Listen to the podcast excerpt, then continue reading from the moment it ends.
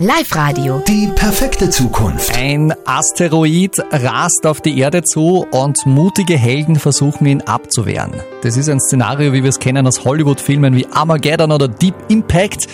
Aber das kommt jetzt auch in echt. Live-Radio. Die perfekte Zukunft. Die Weltraumorganisation NASA in den USA und die Europäische Weltraumbehörde ESA haben ein Asteroidenabwehrsystem entwickelt.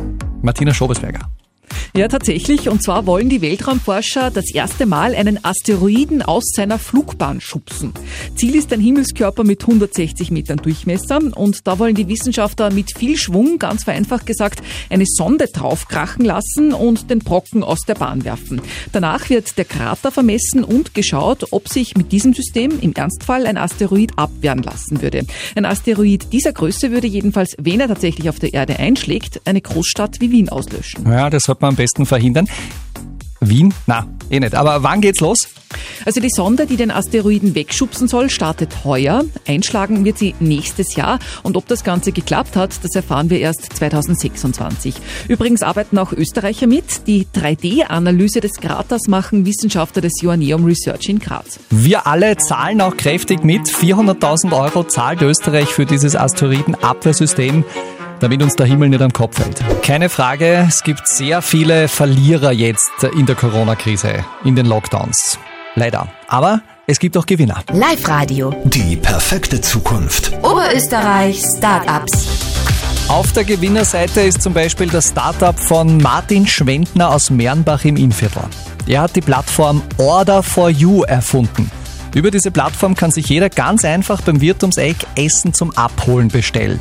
Und das boomt gerade ordentlich. Martin, wie viele Essen gehen da täglich raus? 500 äh, bis 1000 Bestellungen täglich ungefähr werden über die Plattform jetzt abgewickelt. Essen müsst ihr jetzt nachschauen, es sind sicher am Tag circa zwischen 3.000 und 5.000 Essen, was, was drüber gehen. Bis zu 5.000 Essen täglich. Ah, Wahnsinn. Etwa 100 Wirtshäuser sind aktuell auf der Plattform zu finden, gell? Genau, die, die Restaurants sind ähm, registriert, ganz normal. Man kann suchen nach Postleitzahl oder nach einem, nach einem Restaurant direkt. Bei den meisten ist es auf der Homepage eingebunden, dass man direkt Tisch reservieren kann oder Essen abholen auf der Seite. Somit muss man nicht, nicht immer auf Order for You gehen, wo du indirekt trotzdem wieder drauf bist. Aber über Order for You findest alle und die meisten haben es auf der Homepage auch noch eingebunden zusätzlich, damit es leichter zu finden ist. Welches Essen wird eigentlich am häufigsten bestellt? Ich meine, nachdem die Plattform bei euch aus dem Innviertel kommt, äh, Bradl in der Rhein wahrscheinlich, oder? Also das Beste ist immer noch Pizza, das ist einfach am, am gängigsten mit 28%. Zweiter Stuhl ist Burger mit 10% und als Beispiel Ripperl haben wir 1,7% von den von die Essensbestellungen her. Okay, vielleicht wäre eine Bradl in der Rhein Pizza eine Idee für eine perfekte Zukunft. Also vielleicht klickt ihr da mal vorbei. Euer Wirt wird euch danken beim Startup Order for You. Jetzt gerade würden sich tausende Menschen durch die Messehallen bewegen bei der größten Fachmesse für Unterhaltungselektronik in Las Vegas, der sogenannten Consumer Electronics Show. Aber auch da gilt natürlich, wegen der Pandemie sind keine Menschenmassen möglich. Die Messe gibt's aber trotzdem als Online-Event. Andreas Froschauer aus dem Live-Radio-Team, ein paar schräge Zukunftsgadgets sind dort schon präsentiert worden. Allen voran ein Smartphone mit ausrollbarem Bildschirm. Ja, seit vielen Jahren wird ja schon daran gearbeitet. Jetzt hat ein chinesischer Hersteller erstmals auch gezeigt, wie es ausschaut. Der Touchscreen von diesem Smartphone, der hat normalerweise eine Bildschirmdiagonale von so knapp 20 Zentimeter und dann drückt man auf eine Taste und dann rollen sich tatsächlich die Enden zusammen. Und im eingerollten Zustand dann bleibt nur noch eine Bilddiagonale von etwa 17 Zentimeter übrig. 10 mm dick ist dieses Smartphone auch nur und damit deutlich dünner als alle anderen Smartphones, die man falten kann. Der Hersteller sagt auch, dieses Zusammenfalten kann man so 100.000 Mal machen, dann geht noch immer nichts kaputt. Sind wir gespannt, ob es auch wirklich so ist. Wann dieses Smartphone dann aber auch tatsächlich auf den Markt kommt, da gibt es noch keinen konkreten Termin. Auch Masken sind bei dieser Messe ein Thema, hast du erzählt, die Mund-Nasen-Schutzmasken. Da kommt auch was Spezielles auf uns zu.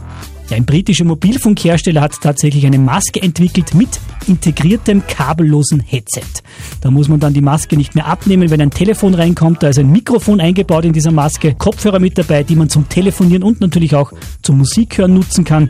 Akkulaufzeit des Ganzen soll 12 Stunden sein. Kosten wird diese Maske 50 Dollar. Na bravo, das Weihnachtsgeschenk 2021 steht hiermit fest. Schräge und coole Gadgets bei der Consumer Electronics Show in Las Vegas. Mehr Infos dazu gibt's bei uns im Netz auf liveradio.at. WhatsApp verliert User. Und das nicht so knapp. Hallo bei Live Radio, ich bin Wolfgang Heimel. Wegen der neuen Nutzungsbedingungen verlassen viele jetzt diesen Messenger-Dienst. WhatsApp-Daten werden ja zukünftig auch an Facebook weitergegeben. Nicht in Europa, weil das laut EU-Recht nicht möglich ist, aber trotzdem wechseln viele oder überlegen zumindest zu wechseln. Zum Beispiel zu der App Telegram. Philipp Baldauf, IT-Experte von der Agentur Ahoy Captain im Linzer Hafen. Wie funktioniert dieser Telegram-Dienst? Auch bei Telegram meldet man sich beispielsweise mit der Telefonnummer an und kann dann mit seinen Kontakten Nachrichten senden und Fotos senden etc. Telegram gibt hier an, die Privatsphäre der Nutzer sehr ernst zu nehmen. Telegram bietet auch mehr Features, beispielsweise eine App für das iPad oder eine App für die Apple Watch. Der Unterschied zu WhatsApp ist dann zum Beispiel, dass auf Telegram Supergroups erstellt werden können mit bis zu 200.000 Mitgliedern in einer Gruppe und dort könnten dann natürlich unter Umständen auch fragwürdige Inhalte geteilt werden. Ja, deshalb sind wahrscheinlich auch einige Verschwörungstheoretiker und Querdenker auf Telegram unterwegs. Wo auch viele User hinwechseln, ist zu Signal. Wie schaut's da aus? Das Anmelden bei Signal funktioniert auch analog zu Telegram und WhatsApp mit der Telefonnummer. Das wesentliche Alleinstellungsmerkmal von Signal ist allerdings, dass alle Nachrichten verschlüsselt sind und keine Nutzerdaten verkauft werden, zumindest wird das angegeben, und man sich auf diesem Dienst sicher mit seinen Kontakten austauschen kann. Das ist natürlich die gute Frage, wohin wechseln? Was ist das Gescheiterste? Du als Profi, was würdest du jetzt jemandem empfehlen als äh, WhatsApp-Alternative? Am Ende gibt es wahrscheinlich nicht den einen idealen Messaging-Dienst, der alle glücklich macht. Man muss dann selbst entscheiden, äh, ist die Verschlüsselung beispielsweise Top-Priorität, dann greift man zu Signal, will man Supergroups und, und iPad-Apps und weitere Features, greift man zu Telegram. Und Fakt bleibt auch, dass auch WhatsApp nach dieser Umstellung noch immer der am stärksten verbreitete Messaging-Dienst ist und somit auch noch immer eine starke Alternative. Naja, und noch Alternativen wären ja zum Beispiel Brief, oder Fax. Live Radio. Die perfekte Zukunft.